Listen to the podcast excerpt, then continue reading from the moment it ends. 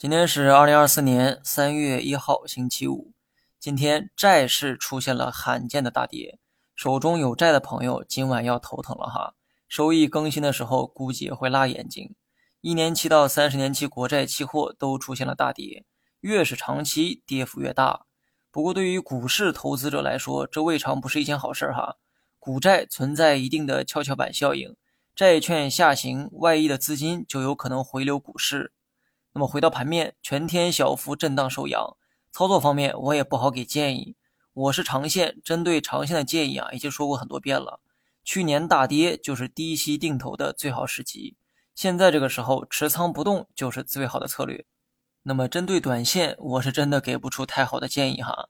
在这尴尬的位置，买也不是，卖也不是。但如果已经买进去了，我倒是可以从技术面给大家一个止损位哈。以上证为例，止损位呢可以定在二九四三点附近。最近四五天，大盘一直在横盘调整，这打了不少技术派的脸。前天大跌，有些大师们说要回调，要减仓，结果昨天大阳线反包，有些大师们说要突破，要加仓。错不在大师们技术差，而是技术层面的理解的确就是如此。技术只反映过去，无法预测未来。那什么方法可以做到预测未来呢？答：没有方法。那如何做到获利呢？答：科学的配置策略，在任何可能性上都压住筹码。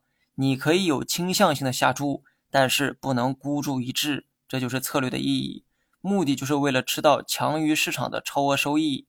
短期大盘可以继续按照横盘调整去看，但没有跌破五日线之前，乐观派可以再期待一次冲高。